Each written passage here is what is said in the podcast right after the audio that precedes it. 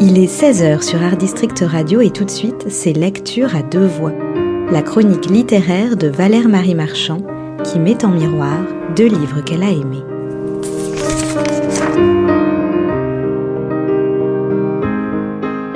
L'insularité est une seconde nature, c'est du moins ce que révèle le tout nouveau recueil de Fabrice Pateau, Les Beaux Jours, paru aux éditions Héliopole. L'ouvrage, illustré par des dessins de l'auteur, est en réalité un diptyque avec en première partie 14 textes courts d'inspiration autobiographique et dans la seconde partie 7 nouvelles inédites venant en quelque sorte compléter ce projet romanesque. Fabrice Pateau qui en 2005 a remporté le de la nouvelle de l'Académie française. Et, comme le dit l'écrivain Philippe Lacoche, une pointure de l'art du bref. Aujourd'hui, il nous revient avec ce recueil où l'introspection se décline sur un mode narratif très proche de la fiction. Les textes autobiographiques qui inaugurent ce recueil pourraient en effet être lus comme des nouvelles à part entière ou comme des débuts de romans. On pourrait encore les considérer comme des fenêtres s'ouvrant sur les jardins secrets de l'auteur ou sur les rendez-vous manqués qui amènent parfois à écrire. On y découvre sa cartographie première, un environnement familial presque exclusivement féminin qui se situe d'abord du côté du bois de Boulogne puis à l'île Saint-Louis. C'est sur cet îlot hors du temps que Fabrice Pateau accomplit sa propre recherche du temps perdu. La référence à Proust trouve ici toute sa raison d'être, tant par les thèmes abordés que par l'ampleur de ses phrases, qui n'hésitent pas à jouer les prolongations. En voici un premier aperçu. Le temps que je m'exerce à la contemplation des mots dont je voudrais qu'ils soient miens, non par paresse, c'est bien trop tôt, mais pas un mélange difficile à défaire de vanité et de faiblesse. Voilà que d'autres les devancent en contrebande, exacts, ajustés, et, je le sais sans attendre, quasi aussi réfléchis que dévergondés. Ils viennent de l'intérieur de la chambre, de son lit à une place, de sous l'oreiller, et profite de la lumière blonde qui file à travers les persiennes pour lui ravir l'or qui de l'autre côté baigne la rue de Lompont tout entière. Et l'auteur de préciser ensuite c'est une lumière faite pour les mots.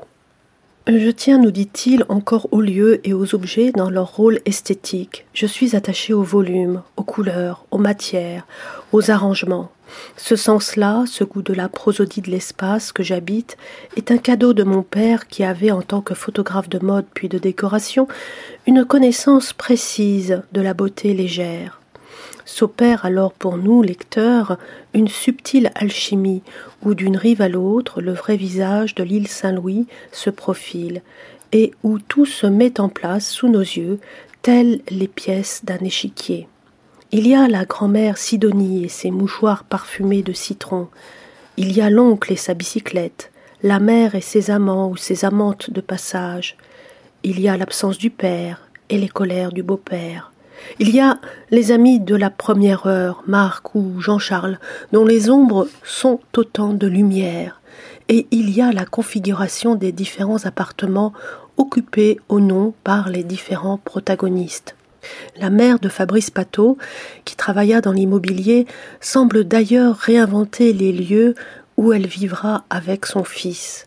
C'est l'heure du provisoire qui dure, des chambres qui n'en sont pas, des réduits servant tantôt de garde-robe, tantôt de refuge de lecture, des accessoires essentiels et des objets fétiches qui font prendre à l'imaginaire des bottes de sept lieux. Sans oublier le plaisir caché de la lecture et la découverte d'écrivains pas ou peu recommandables, comme Genet ou André Gide. J'aimais la part d'aveu et de non-aveu de cette traversée du temps qui est aussi une traversée des apparences. J'ai apprécié cette géographie de l'intime et cette évocation d'un Paris qui n'est plus avec, par exemple, la figure du disquaire Raoul Vidal. En ami du coutumier et du bizarre, Fabrice Pateau explore en toute délicatesse ces beaux jours qui, comme par magie, deviennent un peu les nôtres. Je vous encourage vivement à voyager à ses côtés et à bifurquer avec lui sur les chemins qui nous inventent. Pour son premier recueil publié aux éditions Le Temps qu'il fait, Jean-François Berthier nous donne lui aussi rendez-vous dans une île parisienne, plus précisément dans un immeuble se situant au bout de l'île de la Cité. L'ouvrage, qui s'intitule L'appartement de la rue Henri Robert, a pour cadre l'appartement occupé jadis par Madame Roland, figure haute en couleur de la Révolution française, femme d'exception vouée à un destin tragique.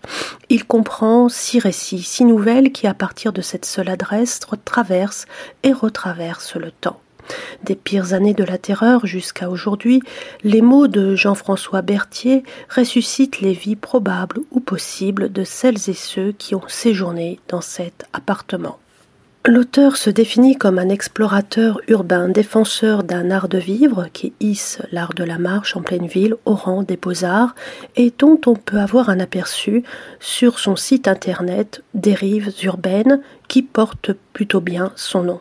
L'idée de cet ouvrage lui serait venue d'une escapade qui mena le tout jeune étudiant en hippocagne qu'il était alors au pied de cet immeuble. Il devait réaliser un exposé sur Madame Roland, d'où l'idée de retrouver son adresse et de sonner à la porte de son appartement.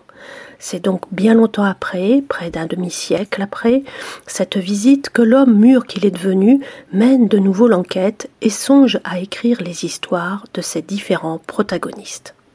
Me retrouvant, nous dit-il, face à cet immeuble, j'ai éprouvé soudain, sans rien pour le justifier, un esprit conquérant, identique à celui d'alors. La plaque apposée sur l'immeuble n'y figure plus, et Wikipédia ne mentionne pas cette adresse parmi celles où a résidé Madame Roland. Il n'empêche, mon souvenir avait une telle clarté qu'il ne pouvait être trompeur.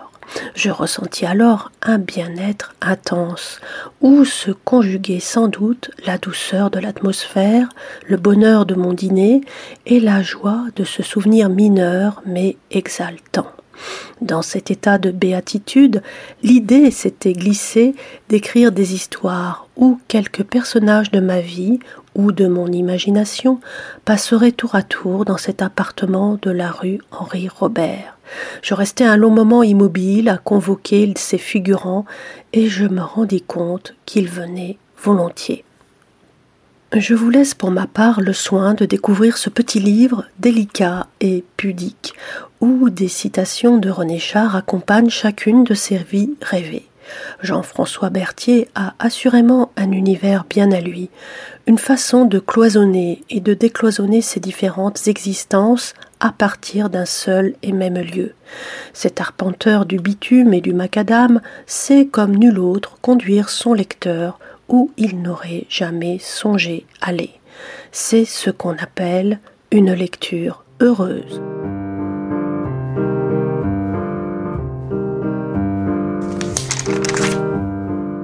C'était Lecture à deux voix avec Valère Marie Marchand sur Art District Radio, à retrouver tous les mardis et vendredis à 16h et en podcast sur notre site internet.